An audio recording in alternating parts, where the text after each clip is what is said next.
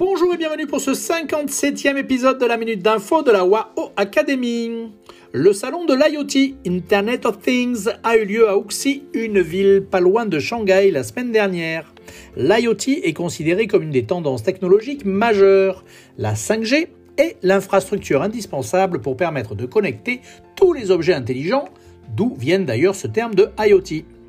Lors de ce salon, une question fondamentale s'est posée concernant la source d'énergie pour tous ces objets intelligents.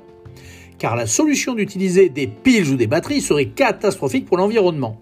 La solution débattue pendant ce salon de Wuxi semble sortir directement d'une science-fiction. En effet, beaucoup d'objets intelligents de demain peuvent être rechargés grâce aux signaux 5G, puisque dans ces signaux, il y a la présence d'ondes électromagnétiques. Celles-ci sont faibles, mais a priori suffisantes pour recharger nos montres, bracelets ou chaussures intelligentes de demain. Allez, à très vite pour un nouveau podcast et portez-vous bien